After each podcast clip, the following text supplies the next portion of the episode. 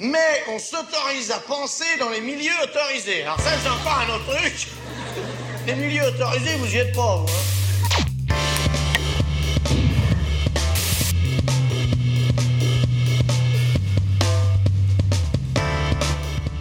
Bonjour Sandra Hugbert. Bonjour. Merci d'être aux médias pour présenter ce livre qui est sorti ces jours-ci et qui s'appelle Le ministère des comptes publics. Euh, comptes comme les petites histoires que l'on se raconte et non pas euh, les comptes euh, comptables, mais euh, évidemment, le moins qu'on puisse dire, c'est qu'il y a un lien. C'est un livre de, littérature comme le précédent. L'objet du livre précédent, personne ne sort les fusils, c'était les effets de la finance sur le salariat, sur la situation des salariés, avec l'exemple terrible de France Télécom. Euh, L'objet de ce livre-là, c'est les effets de la finance à nouveau, mais cette fois-ci euh, sur les services publics. Et la machine littéraire, j'allais dire, en tout cas le livre, l'objet littéraire, commence avec une scène initiale euh, de laquelle on peut peut-être partir, qui se passe dans le Diwa, donc dans- une région un peu périphérique, à Di. dans la Drôme. Effectivement, je suis partie d'une situation particulière, mais parce qu'en vérité, elle a un caractère symptomatique de la manière dont nos destinées politiques euh, se jouent aujourd'hui. Euh, cette situation, c'est celle euh, qui a vu la fermeture de la maternité de Die euh, fin 2017. Donc, c'était la plus petite maternité de France, et c'est une fermeture qui a eu lieu au terme de 30 ans d'affrontements entre l'État et les populations locales. L'État exigeant la fermeture, les populations se battant pour maintenir la maternité en activité, euh, au nom de l'exception géographique.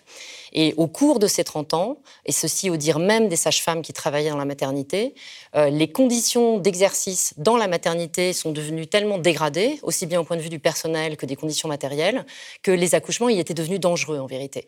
Donc c'est une stratégie qu'on connaît bien, euh, qui consiste à appauvrir une institution publique jusqu'à la rendre incapable euh, de- d'effectuer ses missions et tirer argument de là pour la fermer. Donc euh, typiquement les stratégies de l'État néolibéral. Et en l'occurrence, pour les Divoises, cette fois-ci, ça se solde par une situation catastrophique qui est que pour accoucher, elles doivent aller soit à Montélimar, soit à Valence, c'est-à-dire environ à une, heure et demie de route, sans les embouteillages d'été, sans la neige l'hiver, donc quasiment jamais en vérité. Et on ne s'étonne pas que dans une situation comme celle-ci, des drames aient lieu.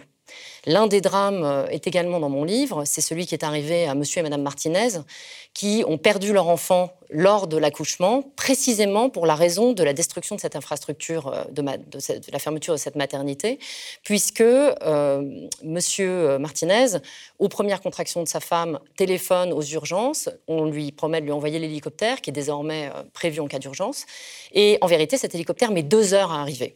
Donc, bien entendu, euh, l'enfant commence à naître euh, pendant le transport et il meurt.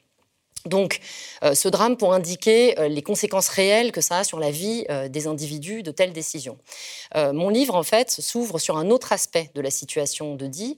Il s'ouvre sur une réunion publique qui a lieu entre le préfet de la Drôme et les Diois qui sont parfaitement ulcérés par la décision de fermeture de la maternité. C'est avant la tragédie. Avant la tragédie. de la mort de cet enfant. Oui. Euh, mais en vérité, cette scène pourrait avoir lieu après aussi bien. Ce qui est certain, c'est que le, le préfet, à qui euh, donc ces gens demandent des comptes, n'a qu'une chose à répondre. Je le cite Nous sommes comptables de la dette publique. Et euh, cette situation de Die me semble euh, vraiment frappante à bien des égards, mais en particulier pour la manière dont elle se termine en termes de dédémocratisation, puisqu'on observe un débat public qui est clos, euh, du fait d'un argument macroéconomique dont l'intelligence échappe à tout non-technicien et qui, en vérité, euh, euh, ici, ferme totalement la possibilité de la délibération politique pour les citoyens venus exiger de s'occuper de leurs affaires. Et ici, on parle d'affaires de vie et de mort. Donc, ça m'a semblé suffisamment frappant et suffisamment révélateur pour en faire le point de départ du livre. Pour quelle raison? Parce qu'en fait, cette situation, je le disais au début, elle est tout à fait générale en fait en France. La situation de dit a vocation métonymique ici, c'est-à-dire que c'est la partie qui dit le tout, euh, puisque euh, aujourd'hui a dit, je l'ai lu dans le Dauphiné libéré, euh, les femmes accouchent dans la voiture en allant à Montélimar, les, pompiers se sont formés à faire eux-mêmes les accouchements euh, puisque la situation l'impose, parce que nous sommes comptables de la dette publique. Mais on peut élargir. Aujourd'hui, en France, les sages-femmes, jeudi dernier encore, manifestaient parce qu'elles exercent dans des conditions épouvantables, avec des salaires nullement ajustés, à faire un métier qui est en fait absolument au cœur de la, la survivance de la population française et que cette situation intolérable leur est imposée parce que, je cite, nous sommes comptables de la dette publique. Situation encore très récente, il y a deux semaines, les assises de la psychiatrie, même chose, aux assises de la psychiatrie, le soin psychiatrique hospitalier public a été enterré, remplacé par une logique de rentabilité qui transforme les patients en flux et euh, qui euh, remet leur destinée à des plateformes privées euh, et en fait euh, force les, services publics à, avec, à cause du manque de personnel et de moyens, à euh, une inflation de l'isolement et de la contention, c'est-à-dire à enfermer les patients et à les attacher. Donc, si on veut résumer, aujourd'hui en France, on attache et on enferme les gens qui souffrent psychiquement au lieu de les soigner parce que nous sommes comptables de la dette publique. ça coûte moins cher. Oui, donc ici, il me semble que ça finit par faire beaucoup. Mmh. En gros, à chaque fois qu'on invoque la, la, nécessité de rééquilibrage des finances publiques, on débouche sur un tableau des misères de la France néolibérale en 2021. Donc euh, la, question ici euh, m'a été, c'est imposé à moi d'essayer de travailler euh, cette, cette, question, ce discours automatique de la dette, pour comprendre comment il pouvait à la fois être un opérateur de telle déréliction et comment dire être à ce point comment, inattaquable d'une certaine manière. Et si on se demande ce que c'est que cette histoire de remboursement de la dette publique, en fait c'est une histoire justement à deux versants. Il y a un premier aspect qui est celui de cette déréliction générale dont je suis en train de parler, puisque euh, ce que j'ai dit euh, relativement à dit est vrai dans tous les services publics, la maternité de dit. Donc je les énumère quand même, hein, ça vaut pour mémoire, l'éducation nationale, la recherche, l'hôpital public, euh, les, services judiciaires, l'Office national des forêts, l'audiovisuel public, EDF, la SNCF, la Poste, enfin j'en oublie certainement. C'est un démantèlement généralisé Absolument. au nom de la nécessité qui proviendrait des comptes publics. Absolument.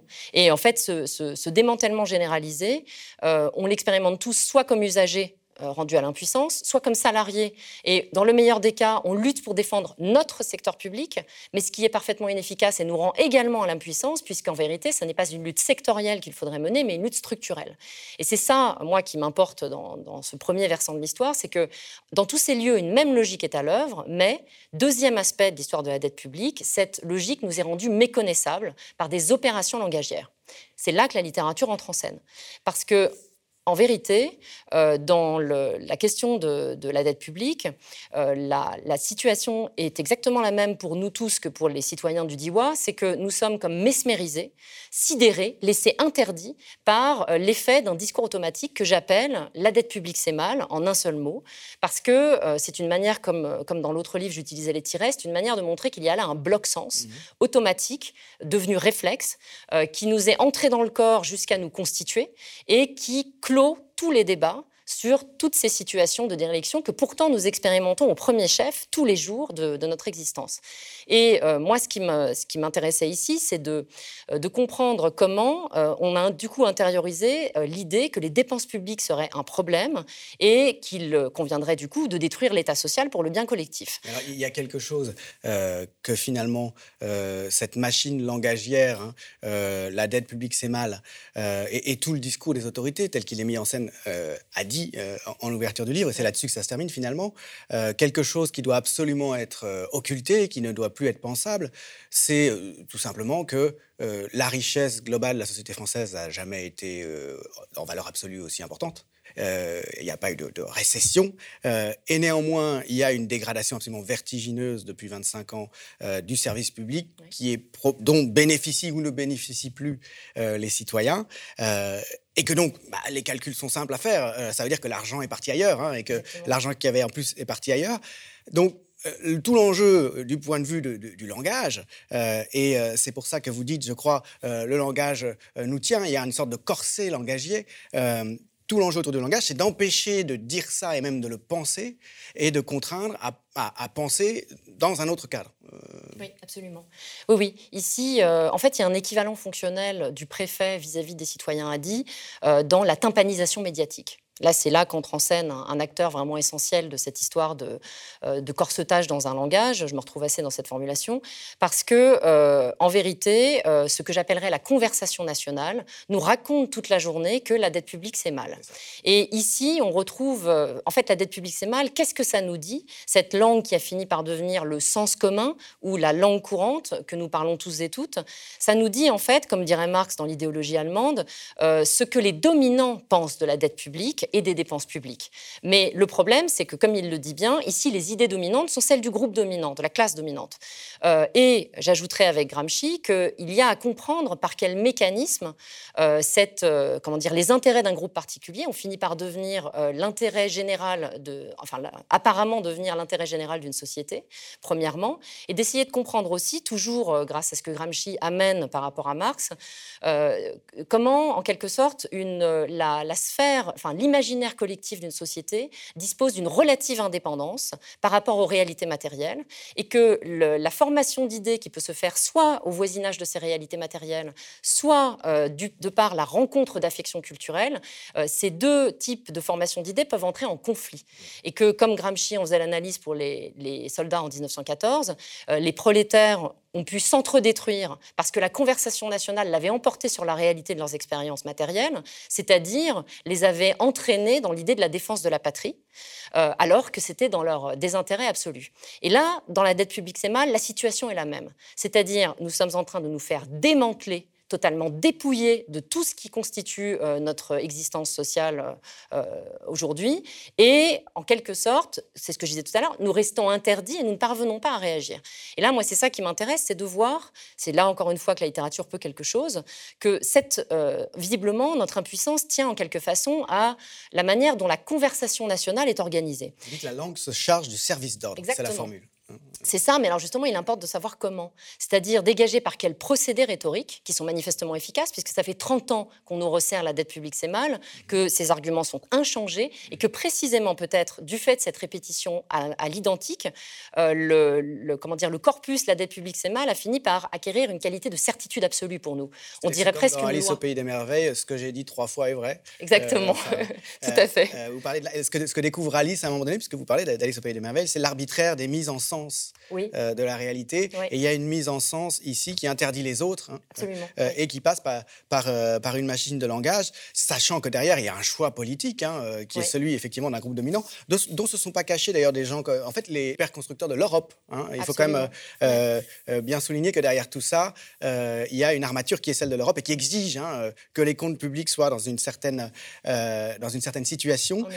Et euh, on peut quand même souligner en, passant que les gens qui ont pensé ça, hein, des gens comme Jacques Delors, des gens comme euh, Tommaso Padoa Schioppa et beaucoup d'autres, euh, ont clairement dit hein, dans leurs écrits que le temps où les populations vivaient bien, où il n'y avait pas à s'inquiéter du lendemain, ou pas trop, disons, en tout cas pas pour la grande majorité de la population, tout ça, ça n'a eu qu'un temps, j'allais dire. Hein. Ça se termine et on en revient à une époque où finalement la vie était précaire, hein, comme disait euh, euh, l'héritière euh, qui, qui, a été à la tête du MEDEF un temps. L'amour est précaire, la vie est précaire. Pourquoi est-ce que le, travail ne serait pas précaire, sachant bien entendu que s'il y a bien quelqu'un qui n'a jamais été précaire du point de vue du travail, c'est elle. Alors, ce que je veux dire, voilà, c'est que c'est toujours une instance hein, qui fait des choix politiques pour tout le monde et qui ensuite les, naturalise, en fait une fatalité que des automates comme nos élites dirigeantes formées au New Public Management vont, répéter, hein, que les préfets vont mettre en œuvre comme dans le DIWA, et qu'il faut effacer euh, grâce à la langue, grâce au maintien de l'ordre dans la langue, euh, cette opération en quelque sorte. C'est une sorte de tour de passe-passe. C'est tout à fait ça. Alors du coup, je pourrais peut-être un peu euh, continuer par rapport à ce que vous disiez là.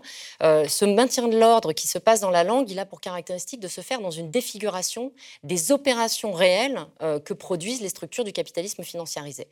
C'est tout à fait essentiel hein, dans, dans le, principe du livre, parce que en fait, au centre du livre, il y a une partie de, qui s'appelle les cliniques capitalistes, qui est un, une comment dire une fausse étude psychanalytique des rêves dans le néolibéralisme et qui me permet de développer, enfin en fait ça court pendant tout le livre, mais c'est à ce moment-là que c'est ramassé, euh, de développer l'analogie entre le néolibéralisme et un rêve. Alors j'explique pourquoi. Parce que donc je repars, le, faux psychanalyste part de l'interprétation des rêves de Freud. Freud qui définit le rêve comme la libération de motions pulsionnelles euh, qui sont à l'état de veille réprimées par la censure et qui se libèrent la nuit parce que la censure s'abaisse. La voie royale de l'inconscient. Absolument. Cependant, Freud insiste bien là-dessus, ces motions pulsionnelles doivent rester défigurées, sauf à provoquer le réveil du dormeur. Et c'est ici que l'analogie fonctionne à plein. Parce que le néolibéralisme est pour les dominants comme un rêve merveilleux, puisque par rapport aux répressions que le capital avait subies après la Seconde Guerre mondiale en termes d'institutions et de législation, elles sont toutes les unes après les autres enfoncées, et leur vie se présente comme une gamme de satisfaction tendanciellement, toujours accrue. et c'est ici que la libération d'émotions pulsionnelles a vraiment cours. Leur pulsion de pronation, d'extraction illimitée et forcenée du profit, peut se donner carrière. Et euh, là où euh, le, rôle du discours fonctionne à plein, c'est que comme dans l'analyse du rêve de, de Freud, il faut que cette libération d'émotions pulsionnelles soit défigurée, sauf à provoquer cette fois-ci notre réveil. Non pas leur propre réveil, mais le nôtre. Donc j'ai un tout petit peu euh, euh, déplacé de cette, euh, de cette analyse de Freud, mais sinon ça fonctionne exactement de la même chose. Et justement, Freud établit une distinction entre ce qu'il appelle le contenu manifeste du rêve et le contenu latent. Le contenu latent, c'est la libération pulsionnelle. Le contenu manifeste, c'est sa défiguration onirique. Et c'est ce que j'appelle dans mon livre, qui s'intitule donc Le ministère des comptes publics écrit C-O-N-T-E-S, c'est ce que j'appelle les comptes C-O-N-T-E-S. Les comptes de la dette publique, c'est mal, c'est-à-dire un corpus d'histoires merveilleuses, euh, donc qui sont, je, pourrais en parler plus tard, pour le moment je peux dire qu'elles ont un registre essentiellement calqué sur celui du compte pour enfants, puisqu'elles mobilisent des affects de peur et des résolutions morales euh, pour effectivement nous, comment dire, nous amener à accepter et à nous résigner, euh, comme les habitants du Diwa et comme nous le faisons tous depuis 30 ans, devant ce qui nous est présenté comme une fatalité, parce qu'il faut être raisonnable, la, destruction si on n'en tient pas compte, voilà, si on n'en tient pas compte et si on l'accepte pas, c'est des choses terribles, absolument terribles qui nous attendent. Hein. C'est la peur euh, irrationnelle qu'il y a dans les comptes. Euh, et ça fait beaucoup penser à la campagne d'Edouard Philippe en ce moment pour la promotion de son nouveau parti. Euh, il va disant partout, mais les gens sont dingues, ils se rendent pas compte qu'ils sont en train de, rendre les générations futures esclaves en refusant de, payer la dette. C'est-à-dire qu'ils terrorisent en disant, on va faire des enfants qui seront à la naissance pieds et poings liés. Et donc c'est vraiment une pastorale de la terreur en quelque sorte, et, ça relève effectivement du, du conte du compte cauchemardesque en l'occurrence. Oui, c'est-à-dire que je me suis rendu compte que les opérations de la finance doivent toujours être défigurées pour pouvoir passer euh, tranquillement hein, et pour que leur, dégradation puisse euh, opérer euh, sans que nous réagissions. dans le cas de la finance actionnariale, qui était celle à laquelle je m'étais intéressée dans Personne ne sort les fusils, il s'agit de transfigurer la surexploitation des salariés, donc en mobilisant un registre épique. Et dans le cas de la branche de la finance qui s'occupe des entités publiques, c'est-à-dire cette fois-ci non pas les marchés actionnariaux, mais les marchés de dette, euh, eh bien, euh, ce qu'il faut transfigurer, c'est notre attrition pure et simple. Donc, on n'a pas vraiment le choix. Le seul registre disponible ici, c'est euh, celui qui consiste à nous faire peur. donc, en fait, dans, dans mon texte, une des choses que j'ai essayé de faire, c'est euh, par exemple, pour défaire l'efficace de ce discours, essayer d'en décomposer les figures. Euh, et euh, justement, il présente six figures de style, donc certaines que, vous venez de nommer en parlant d'Édouard Philippe, qui les a toutes concentrées hein, dans sa. Oui, il est merveilleux pour ça. Absolument. On a l'impression que c'est un personnage qui a été conçu par Sandra Lucbert pour. C'est vrai que je, regrette de ne pas l'avoir mis dans le livre. Pour, faire, voilà, pour, pour, cristalliser complètement, faire un archétype. Absolument. il lance un parti politique avec la stylistique de la dette publique, c'est mal, telle qu'elle est décomposée dans le texte et c'est incroyable, vraiment, c'est un très bon élève. Hein. Tout est, là. Il est parfaitement fonctionnel, euh, finalement, euh, comme fondé de pouvoir du capital. Quoi. C'est vraiment. Exactement. Bah, premièrement, il confond technique et politique, euh, ce qui est l'opération principale de toute cette affaire, parce que donc ça escamote les considérants réels qui décident de notre existence. Mais chez lui, c'est tout à fait sincère, manifestement. Ah hein. Et d'autre part, bah, je peux peut-être parler des figures de style qu'il emploie. c'est pas Édouard Philippe le, le, le, héros du livre. c'est voilà, il y, a un cas pratique qui est au centre du livre. Alors euh, je ne sais pas, on peut, on peut en, venir à ce cas pratique-là ou à la transposition euh, sur Édouard Philippe, mais de toute façon, c'est globalement. Euh, on revient à la même chose. oui, ça. oui, disons que le livre se, veut une, un compendium de la dette publique, c'est mal, pour qu'ensuite on puisse la reconnaître partout mhm. et ne plus lui accorder foi. C'est vraiment l'idée. Hein. Un inventaire des techniques, des techniques, face auxquelles on, on, se retrouve et des personnages porteurs. et donc, pour, justement, moi, ce que je voulais faire, c'était démonter littéralement la scène discursive. Et quand on dit scène discursive, il y a à la fois la langue et ses procédés, de défiguration donc, et d'un autre côté les personnages porteurs de cette langue. Euh, donc je voulais euh, enlever l'automatique de, croyance qui revient à la première à force de répétition, et euh, également, je, comment dire, dégonfler l'importance imaginaire de ces fausses grandeurs qui nous répètent cette chose toute la journée et pour lesquelles, comment dire, il suffirait que la polarisation de croyance qui leur accorde un pouvoir de véridiction ou de, direction disparaissent pour que tout ceci perde instantanément sa valeur. Et c'est justement ce que j'ai essayé de faire en partant d'un objet. Comme je le disais tout à l'heure, euh, l'idée donc c'est que l'équivalent fonctionnel du préfet, ce sont euh, les, les, répétitions Donc j'ai cherché dans la conversation nationale, telle qu'elle se présente dans les médias, des euh, comment dire euh, un exemple, un objet où se trouverait concentré toute la stylistique et tous les personnages représentatifs de la dette publique. Et cet objet, je l'ai trouvé sur France 5. Euh, c'est une émission spéciale C'est dans l'air, l'émission de Caroline Roux. Un spécial C'est dans l'air, je, je, note au passage que C'est dans l'air a un intitulé qui dit euh, son caractère parfaitement hégémonique. Hein. C'est dans l'air nous explique pourquoi, pourquoi c'est ainsi, émission après émission. on ne peut pas vivre sans respirer l'air. Hein. Par ailleurs, oui, c'est vraiment l'air normatif qu'on respire. on et est obligé de se mouvoir là-dedans. Oui, c'est ça. Et là, en l'occurrence, ils ne manquent pas à leur fonction puisque euh, l'émission spéciale, qui dure quand même une heure et demie, euh, s'intitule Dans le piège de la dette, ce qui peu ou prou est une reformulation de La dette publique, c'est mal. C'est déjà une terreur hein, enfantine, celle du, petit chaperon rouge, voilà, qui, qui, été et c'est un jugement de valeur qui est porté sur la dette mmh. publique, euh, qui, a déjà tout clos en termes de, discussion. Et justement, enfin, c'est ce que la langue du capitalisme néolibéral, comme je l'appelle, la LCN, appelle un décryptage, euh, c'est-à-dire l'inverse du journalisme. Il s'agit ici d'une émission qui, sous couvert de mener l'enquête à propos de la dette, va en réalité valider et renforcer tous les énoncés et toutes les figures directrices de, de, ce discours automatique. C'est la définition du décryptage. Le décryptage, c'est la glose euh, qui rend fatale euh, les, euh, les conséquences tirées par l'idéologie dominante de ses propres attendus. C'est une reformulation pédagogique de l'idéologie dominante. C'est vraiment fatal. Ça fait partie du dispositif des, des armes du service d'ordre dont on parlait tout à l'heure. Et donc, effectivement, cet objet concentrat, où tout se trouvait réuni, je me suis engagée dans son démontage. Donc, effectivement, il y a à la fois des personnages euh, qui sont d'ailleurs présents dans toutes les émissions sur la dette hein, et des figures de style. Pour revenir sur les personnages, puisque vous me parliez d'Edouard Philippe, en effet, Édouard Philippe n'est pas là, mais euh, sont présents les quatre groupes euh, porteurs qu'on retrouve en permanence, donc qui sont premièrement le groupe des gouvernants.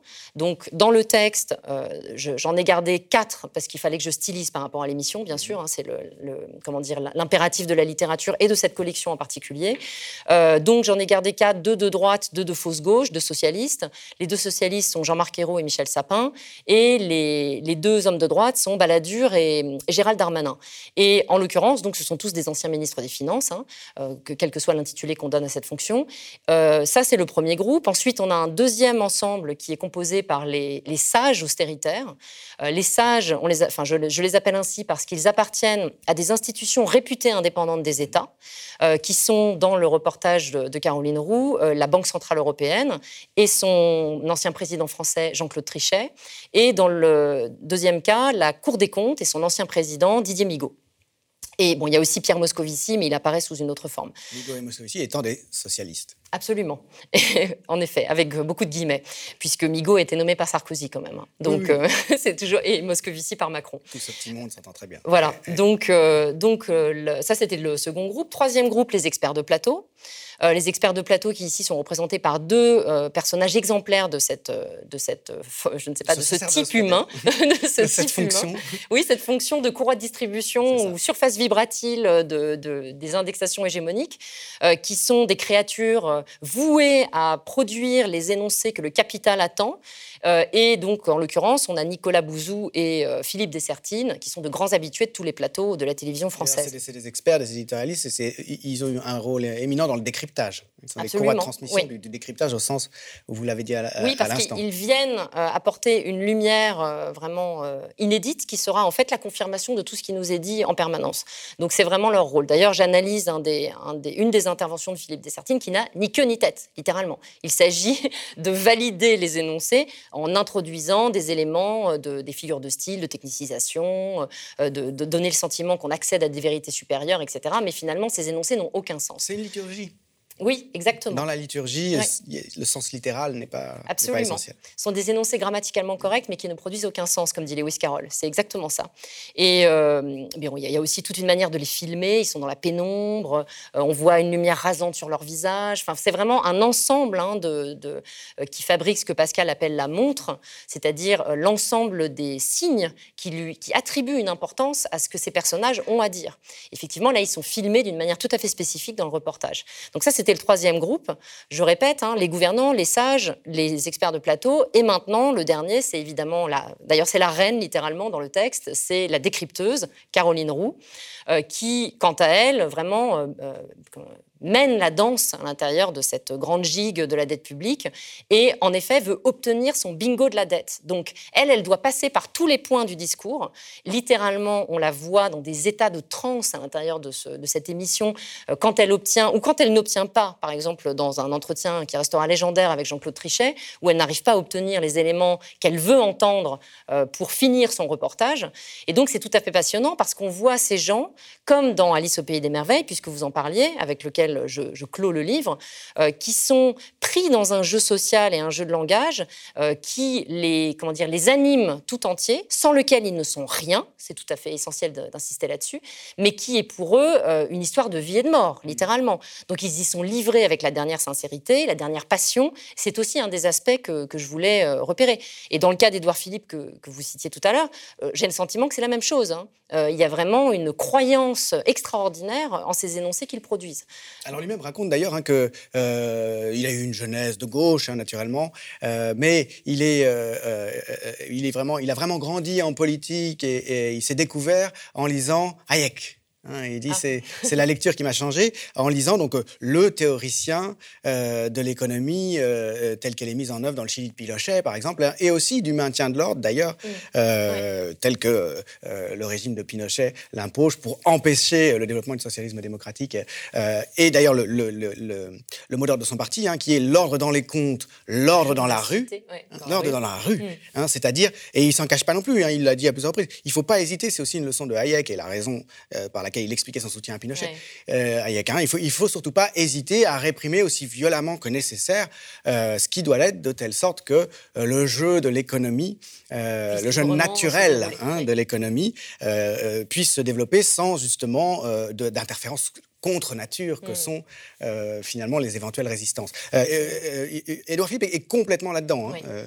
voilà, donc c'est effectivement c'est un rêve, un rêve de financier. Oui, en fait, la scène de Die, je, la fais suivre de près dans le texte d'une relecture de, du mythe de Prométhée par Protagoras dans un dialogue de Platon, qui me permet d'insister sur cet aspect que vous êtes en train d'évoquer, qui est celui de l'escamotage de la politique par la technique, dont je parlais tout à l'heure, mais qui, qui fonctionne vraiment à plein, aussi bien dans le cas de France Télécom de l'année dernière que euh, sur, euh, sur la question des comptes publics. Parce que, euh, ce que ce que dit Protagoras en relisant le mythe de Prométhée, c'est que si des affaires techniques concernent l'ensemble de la cité, il est normal de les remettre à des techniciens. Si des affaires politiques concernent l'ensemble de la cité, c'est à la cité tout entière de s'en occuper.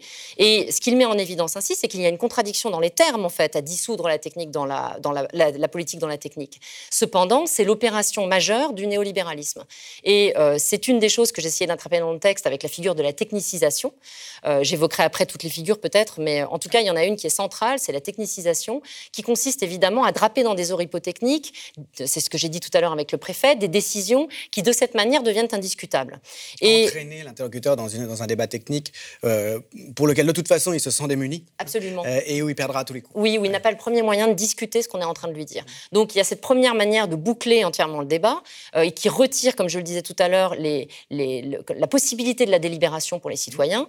Euh, mais il y a un deuxième élément, alors cette fois-ci qui tient à une autre figure de style du discours de la dette. Je rappelle qu'il y en a six. Hein. Euh, celle-ci, c'est la figure centrale qui soutient l'ensemble du discours, c'est l'escamotage. Euh, l'escamotage, c'est l'escamotage en vérité des conditions, de ce conditionnellement à quoi tous les énoncés macroéconomiques relatifs au déficit et à la dette sont vrais. Parce que les économistes hétérodoxes y insistent aussi, hein, les enchaînements dont ces gens nous rebattent les oreilles à longueur de journée ne sont pas faux ils sont vrais conditionnellement mmh. euh, à l'installation des euh, structures des marchés de capitaux libéralisés. Mais simplement, cet aspect des choses est toujours naturalisé. Il est vrai que la, technicisation a toujours un effet de, naturalisation, l'escamotage aussi, puisque à partir du moment où une chose n'est plus aperçue, euh, c'est comme si elle avait toujours déjà été là. Et c'est d'ailleurs une, bah, c'était ce qui faisait le sujet et le titre de mon livre précédent, hein, puisque personne ne sort les fusils. Le titre référait précisément au moment où cette cette installation des structures de la finance au milieu des années 80 a été actée. Et ce que je racontais à, l'époque, c'est que jamais cette installation ne s'est inscrite dans la mémoire des populations, parce que déjà à l'époque, elle était trop technique. La réforme des structures du financement de l'économie, personne ne comprend ce que c'est. monétaire européen. Exactement. Ensuite, bah, il y a toutes les séries de traités qui renforcent la, chose. Mais ce qui est intéressant, c'est qu'il y a donc un double effet de technicisation. Il y a le cadre initial qui est posé sans qu'on comprenne, et ensuite, à l'intérieur du cadre, il y a ceux qui jouent, dont on nous rebat les oreilles, et qui ne nous est pas accessible. Donc là, réellement, tout nous est retiré de notre pouvoir politique mm-hmm. euh, par cette opération. Mm-hmm. Voilà, c'était Comment on est transformé en impuissant. Aussi, Exactement. c'est aussi euh, une des idées du livre d'essayer de, participer à lutter euh, pour défaire cette impuissance-là. alors, si on, poursuit cet inventaire, cette typologie en fonction du cas d'étude donc, qui était dans l'air et qui est au, cœur du livre, après la technicisation et l'escamotage. Euh, alors, oui, alors effectivement, il y a six figures. Si on reprend la liste des figures, oui. Euh, donc, en fait, euh, technicisation et escamotage sont de nature différente. Il y a deux figures logiques qui soutiennent tout, qui sont l'escamotage, dont on vient de parler, et l'inversion. L'inversion a un rôle tout à fait crucial et elle décide même de la construction de mon, livre. Donc, mhm. j'en dis un mot. l'inversion, c'est le genre de choses qui amène Darmanin à dire puisqu'il est dans le texte. Hein. Nous sommes sous la coupe des investisseurs internationaux, donc pour retrouver la souveraineté française, il faut que nous fassions exactement ce que les investisseurs internationaux attendent. Donc, évidemment, c'est un énoncé totalement inversé. Ou encore, quand Jean-Marc Ayrault dit euh, la dette, c'est moins d'hôpitaux, c'est moins d'écoles, c'est moins de crèches. Alors que c'est strictement l'inverse. On ne peut pas avoir d'hôpitaux, d'écoles et de crèches sans faire de la dette. C'est proprement orwellien. C'est alors oui. Faire dire, enfin, on, dit quelque chose, on affirme que quelque chose est l'inverse de ce qu'il est réellement. Enfin, on retourne comme un gant c'est exactement ça. Et le livre, en fait, euh, tente, de redresser les énoncés inversés. Donc c'est pour ça qu'il fonctionne avec deux sommaires. Il y a un sommaire au début, un sommaire à la fin. Le sommaire du début, c'est euh, la situation telle que la défiguration euh, onirique euh, des comptes CONTES de, de, la dette publique nous la raconte. Et le dernier sommaire, c'est la version redressée, où les opérations réelles apparaissent. et ça, c'est une technique que j'ai empruntée à, Lewis Carroll. Hein. C'est l'idée de traverser le miroir, avec Alice, puisque que fait Alice dans les deux, dans les deux textes de Lewis Carroll, Alice au pays des merveilles et de l'autre côté du miroir? Elle, elle entre, elle rencontre euh, le, langage et le système d'évidence de sa société, qui, une fois sorti du cadre perceptif habituel, etc., apparaît comme ce que c'est, c'est-à-dire un ensemble de conventions parfaitement contingentes et qui, euh, vu de exactement arbitraire et qui, vu de l'extérieur, euh, semble, comment dire, euh, des, fanatismes indéfendables. Alors qu'à vue de l'intérieur, ça semble au contraire tout à fait naturel et, et irréfragable et fatal. C'est ça. Et d'ailleurs, les personnages que rencontre Alice euh, sont tous parfaitement odieux parce qu'ils n'existent que dans et par le jeu de langage qui est euh, celui de l'Angleterre de l'époque d'Alice. Et pour nous, c'est la même chose. C'est-à-dire, enfin, c'est un des effets que j'essaye d'obtenir dans le texte, hein, de, rendre les, les, personnages porteurs dont on parlait tout à l'heure, les gouvernants, les sages, les experts et les, et les décrypteurs, de les rendre à leur vérité, c'est-à-dire des types humains produits par le néolibéralisme, n'existant que dans son jeu structurel et langagier, et qui, une fois, euh, fois qu'on casse les structures et qu'on détruit le jeu langagier, tombent comme des marionnettes qu'ils sont. Exactement. C'est ça. En ce sens, ce sont des marionnettes. Absolument. Et donc, c'est une des choses que je voulais obtenir comme effet, parce que, euh, donc, pour revenir sur ce que la littérature peut par rapport à, une telle situation, donc, on l'a dit, elle peut démonter les mécanismes. Alors, je vais d'abord en finir avec les figures de style, du coup. Il en, manque trois. Il en manque plusieurs. Euh, donc il y a les deux figures logiques et ensuite il y a les quatre figures les plus faciles. On a déjà vu la technicisation. Et après, il y a les trois figures qui vraiment apparentent cette histoire à des contes à dormir debout, des contes pour enfants. Parce que donc ce sont les figures de l'infantilisation, de la moralisation et de la terrorisation. Donc on en a parlé tout à l'heure avec Édouard Philippe, mais on aurait aussi bien pu en parler avec le préfet euh, qui vient voir les Diwa. Parce que le, que répond le préfet? Donc nous sommes comptables de la dette publique, technicisation. Et ensuite, euh, donc moralisation, il dit au Diwa, vous savez bien que l'État ne peut pas s'occuper de tout le monde, pensez aux autres euh, Français. Pensez Donc, aux autres, euh, vous n'êtes pas les plus malheureux. Exactement. Quelque chose qui, revient très euh, deuxième, deuxième figure de style, l'infantilisation, quand, quand il leur dit soyez raisonnables.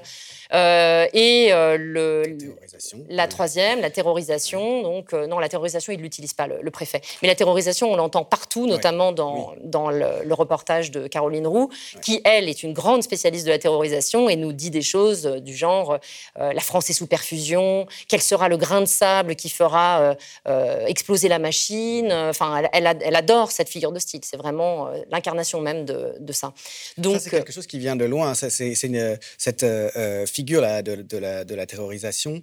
je me souviens que je suis pas si jeune et pendant mon enfance, il y avait déjà des livres de François de Closet qui disaient toujours plus, qui disaient, enfin, qui à chaque fois, quand on lisait le titre, on était déjà tétanisé, on avait déjà peur des conséquences euh, de l'incurie euh, française. Je pense que toujours plus mélange moralisation et, terrorisation. tout à fait, aussi oui. C'est toujours, présent, euh, ils sont toujours mélangés, hein, ces trois-là.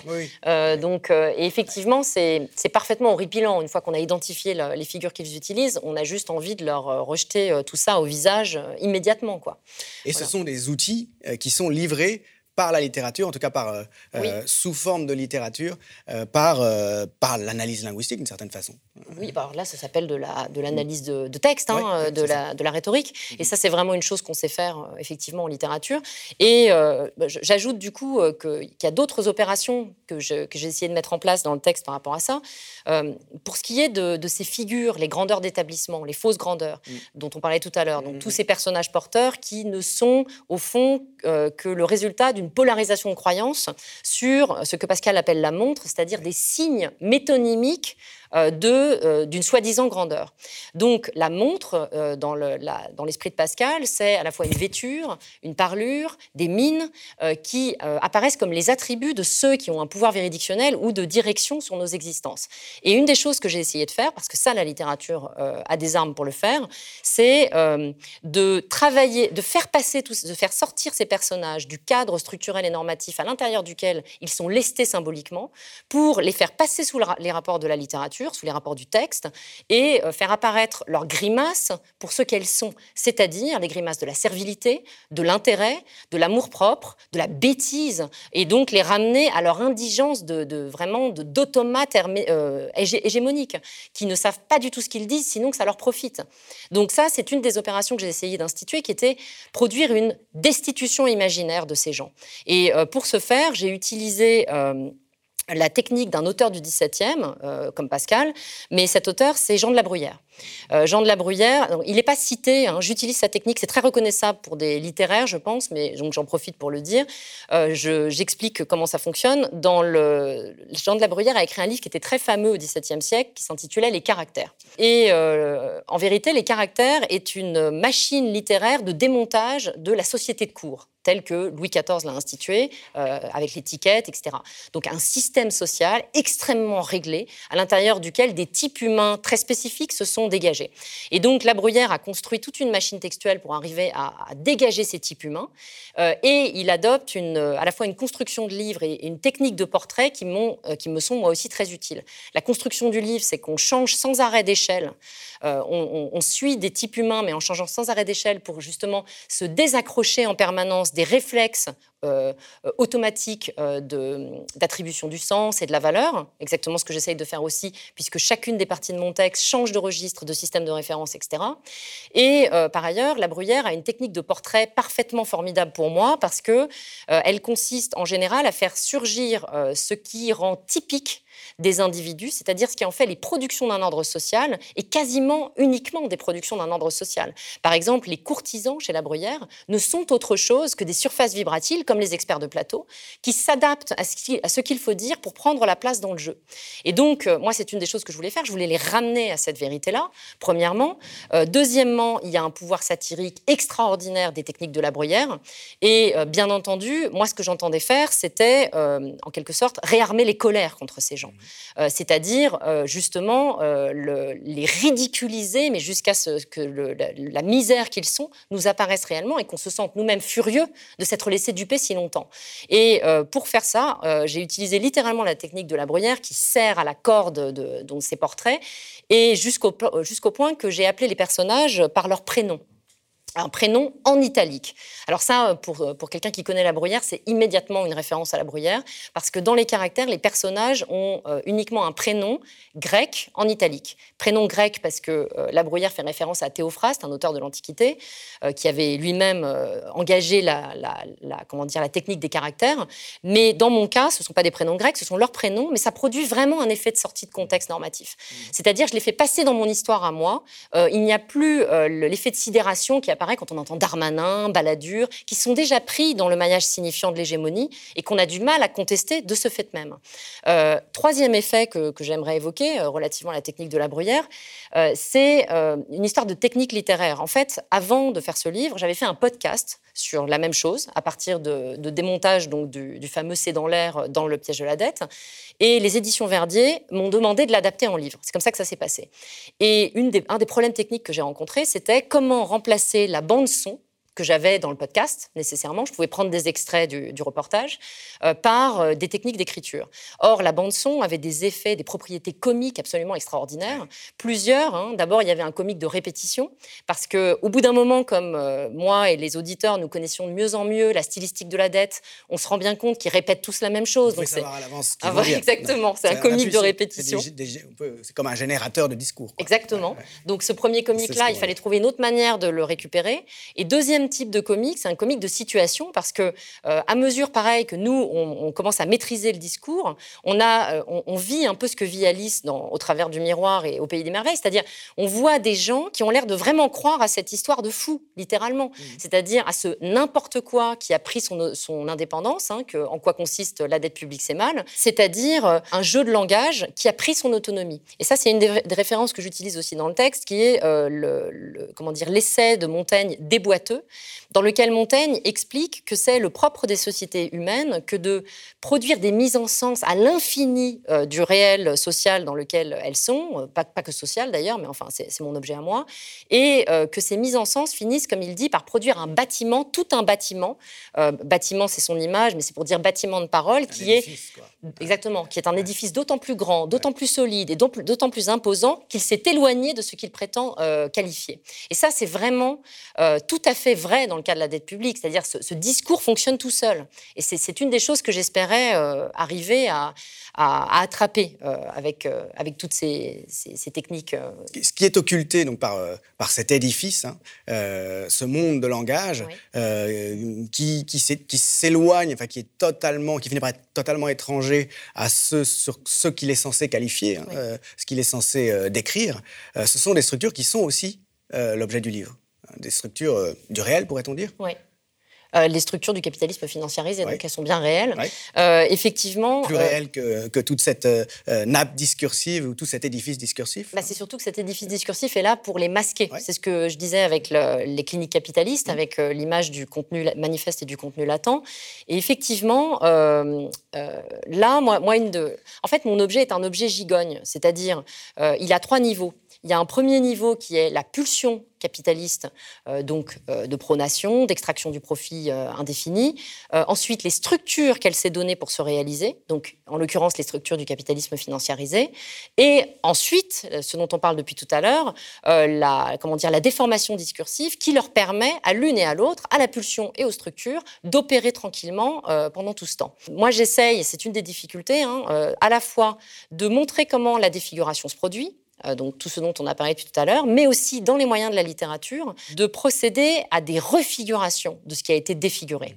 Euh, et euh, là, c'est la particularité de, ce que j'essaye de faire, puisqu'il il s'agit pour moi d'être exact analytiquement, mais de l'être dans les moyens de la littérature qui sont euh, plus exactement la matérialité de la langue, les forces associatives euh, et les forces figurales. Donc vraiment des choses qui ne sont pas très en accord avec l'exactitude analytique. Hein. Donc c'est une des difficultés d'écriture. Ce n'est pas des sciences sociales, c'est un autre moyen euh, de connaissance et d'intervention politique. Absolument.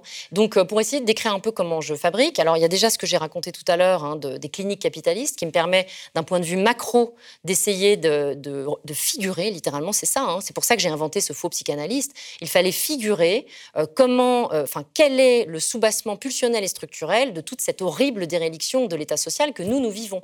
Et donc, pour faire ça, dans le pastiche d'études psychanalytiques des rêves, un faux psychanalyste analyse le sujet néolibéral type, comme le fait Freud dans l'interprétation des rêves, avec la technique de Freud qui consiste d'abord à énoncer le récit du rêve, le verbatim du contenu manifeste, et ensuite à en proposer la traduction en termes de visée pulsionnelle, donc euh, donner le contenu latent.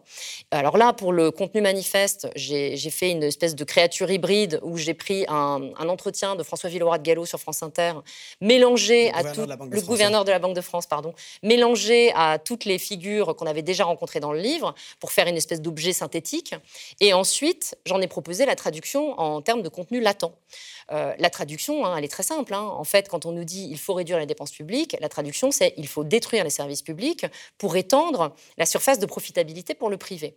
Euh, donc, il y, a cette technique que j'évoquais un petit peu allusivement au tout début, qui consiste à, euh, comment dire, organiser délibérément l'inefficacité des services publics en les appauvrissant, de telle manière ensuite à faire apparaître. ça marche pas. exactement. L'hôpital public ne marche pas. Regardez les cliniques. Voilà, faire apparaître les services privés comme des merveilles qui, qui régleront tous les problèmes. Ça se voit partout, hein, sur, euh, sur le, matching maintenant d'offres et d'emploi de demande, qui vient remplacer Pôle emploi qu'on a bien démoli. Pareil avec l'hôpital public, l'hôpital psychiatrique dont je parlais tout à l'heure, qui est remplacé par des plateformes qui donneront les neuroleptiques. Donc tout ça est très classique. Mais d'un point de vue plus macro, euh, là, mon faux psychanalyste traduit littéralement les opérations financières qui sont euh, très simples en fait, qui consistent à créer du déficit, d'abord à installer les marchés financiers au centre de tout, ensuite à créer des déficits. Euh, comment est-ce qu'on crée les déficits? On supprime les recettes fiscales, mais simplement celles des plus riches, n'est-ce pas? Et euh, là, déjà à ce stade de l'histoire, il y a un triple bénéfice pour les, les, plus grandes fortunes, parce que un, elles sont exonérées d'impôts, deux, elles peuvent investir leur épargne financière sur les titres de la dette française, puisque du coup la France est obligée d'aller sur les marchés pour s'endetter. Elles s'enrichissent grâce à la dette. exactement. Que leur absence de prélèvement euh, à elle euh, Exactement. à nourrir. Et, euh, et j'ajoute que nous payons le service de la dette, nous qui payons encore des impôts, à ces gens qui s'enrichissent sur la destruction de nos services publics. Mmh. Et puis troisième chose, pour les capitalistes, cette fois-ci, les services publics deviennent des services privés. Donc triple bénéfice. Exactement. Sachant que ceux qui ne sont pas solvables sont privés de ces services désormais. C'est ça. Mmh. Donc c'est pour ça que je disais tout à l'heure, c'est vraiment l'émotion pulsionnelle libérée, victorieuse dans toute leur splendeur. et donc littéralement, on peut le dire. C'est ça, les marchés sont ici comme une mm. machine disciplinaire mm. qui surveille l'État euh, pour qu'il organise euh, sa propre destruction comme État social, seulement social. Hein. L'État euh, appareil de force, tout va bien. Exactement. Il faut maintenir l'ordre. Voilà, donc euh, il y, a des décorrélations à certains moments. Mais alors, il y a d'autres techniques dans le texte, toujours pareil, pour essayer de faire jouer comme ça des associations euh, de, matérialité de la langue, d'images, etc., mais en accord avec une exactitude analytique. Euh, je, peux, je, peux, expliquer en un mot pourquoi je tiens à être exact analytiquement. Mon idée, c'est de, comment dire, à la fois construire des dispositions belliqueuses, euh, par exemple, avec tout ce que j'expliquais depuis tout à l'heure, faire monter la colère contre ces gens, mais parce qu'elle est légitime, mais d'autre part, euh, donc nous libérer du maillage signifiant hégémonique, et d'autre part, parvenir à installer des amorces euh, pour que les discours vraiment analytiques sur toute cette situation économique puissent s'accrocher. Parce qu'une des forces de la langue hégémonique, c'est que, elle, en quelque sorte, vous, le disiez tout à l'heure, elle monopolise l'espace mental de, des concaténations, et donc des concaténations euh, analytiques difficiles sur des sujets techniques ne peuvent pas s'accrocher. Or, je pense que la littérature peut amorcer la pompe en quelque sorte mais euh, à une condition, c'est que ce que je dise euh, ne soit pas faux. Donc c'est vraiment pour ça que je fais vraiment très attention, je fais vérifier tout ce que j'écris, parce que je sais que la littérature embarque dans ses logiques les, choses analytiquement exactes et pourrait les, distordre. Or moi, je tiens à ce qu'elles restent exactes, mais il y a, des, des, choses qui sont venues, à force de travailler selon cette logique, qui me semblent tout ramasser par exemple, euh, l'image du canon et l'image du trébuchet. Alors l'image du canon, euh, c'est pour désigner en fait cette langue hégémonique dont on parle depuis tout à l'heure. Et euh, en fait, le canon ramasse euh, avec ses trois sens toutes les caractéristiques du discours hégémonique, en tant que tout ce qu'on dit depuis tout à l'heure, il y a des effets structurels qui sont qui ont des conséquences réelles sur nous. Et c'est ça qui est le plus difficile à montrer à chaque fois. pourquoi? Parce qu'un canon, c'est un le sens abstrait qui dit une norme. Ensuite, c'est deux une pièce musicale qui a pour caractéristique de reposer sur la répétition à l'identique de motifs musicaux. Décalé, décalé mais très réglé. et, et, surtout, le canon a cette propriété également, dans la règle et dans la répétition, de, de créer une prise d'ampleur considérable de la musique, qui rend irrésistible de s'y joindre. Et c'est une des choses que j'essaye de faire voir, c'est que si à la fin, à la déchetterie, devant la machine à café ou quoi, on finit par dire nous-mêmes des énoncés de la dette publique, c'est mal, c'est parce que c'est irrésistible de s'y joindre. le langage Exactement. que l'on respire qui est dans l'air. C'est ça. Et puis troisième sens du canon, euh, évidemment, c'est la canonnade, c'est la pièce d'artillerie. Et là, c'est vraiment l'effet réel de ce discours, c'est que nous nous faisons démolir jour après jour grâce à euh, sa contribution active. Euh, donc ça, c'est par exemple une trouvaille en littérature, mais il y a aussi celle du trébuchet, dont je suis assez contente parce qu'elle m'a beaucoup coûté. C'était quand il fallait parler de la Banque centrale européenne. rien n'est plus difficile que de qualifier les fonctions de la Banque centrale européenne sans entrer dans un langage pompeux d'économiste, etc. Ce que je, je, ne peux pas faire moi dans, dans mon médium. Donc du coup, j'ai longtemps cherché et soudain m'est venue cette idée.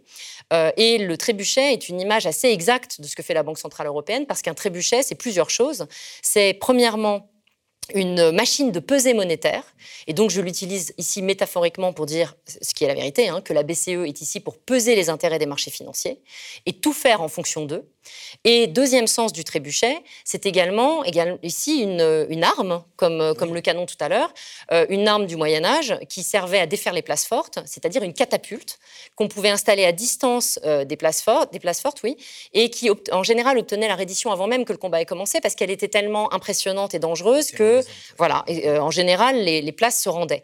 Mais une place forte qui aurait continué à combattre aurait vu la, la suite de l'histoire apparaître, c'est-à-dire la catapulte qui, qui envoie des projets sur les maçonneries et qui démolit euh, entièrement la ville. Donc euh, la BCE, c'est la même chose. La Banque Centrale Européenne, c'est la même chose.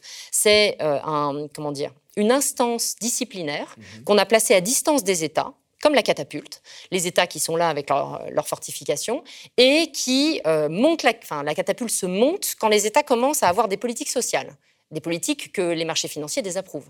Donc, que fait à ce moment-là la Banque Centrale Européenne? Elle monte la catapulte, ça veut dire elle émet des avis défavorables. Un avis défavorable de la Banque Centrale, tous les investisseurs désertent les titres de la dette de l'État contrevenant. C'est très concret. Et c'est déjà un drame, premièrement. Mais il y a aussi des États qui contreviennent, qui continuent à rester contrevenants. Par exemple, Syriza, euh, au moment où, la Grèce avait mis Syriza au pouvoir, Syriza a refusé de se laisser faire.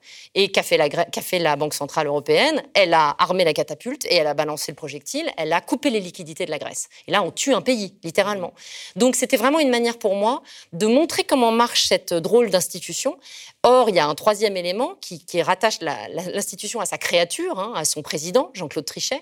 Euh, d'abord, c'est l'espèce de similitude sonore qu'il y a entre Trichet et Trébuchet, de, laquelle je ne me suis pas privé de, à laquelle je ne me suis pas privé d'avoir recours. Et par ailleurs, euh, il y a cette expression en français qui dit euh, peser ses mots au trébuchet. Mm-hmm. Et Jean-Claude Trichet s'exprime exactement comme ça, puisque c'est un banquier central. Et quand on est banquier central, tout ce qu'on dit devient signal pour les marchés financiers. Une phrase exactement. Travers, de travers ou, à l'endroit, d'ailleurs, peut avoir des conséquences euh, euh, très concrètes sur, les, sur les, échanges de capitaux, sur les, valeurs. Exactement. Et donc là, l'idée, c'était ça. C'était montrer comment euh, une structure a des effets terribles sur les politiques nationales, qu'elle condamne mmh. nécessairement à être en adéquation avec les intérêts des marchés financiers. Et par ailleurs, comment ces gens, tout ce que je dis depuis tout à l'heure, sont les créateurs de leur structure. Donc le message là ici, hein, c'est quand je disais que j'essayais de construire des dispositions belliqueuses, il y a aussi cette idée qui est la même que dans Personne ne sort les fusils, qui consiste à dire euh, ils ne tiennent qu'à leur structure, détruisons les structures si nous voulons en finir avec ces pitres. Enfin, il y a vraiment cette idée-là euh, derrière. Donc c'est une histoire d'armer les imaginaires euh, de, ces représentations-là, d'une manière ou d'une autre. Et c'est comme ça qu'on fait de la littérature et de la politique en même temps, et qu'on fait de la politique par la littérature et qu'on fait avec la politique de la littérature. Oui, en effet. Merci beaucoup, euh, Sandra Lucbert, d'être venue nous présenter cette, euh, cette petite machine de combat ou de guerre, je ne sais pas, euh, qu'est le ministère des Comptes publics, donc votre dernier livre, paru chez Verdier. Merci.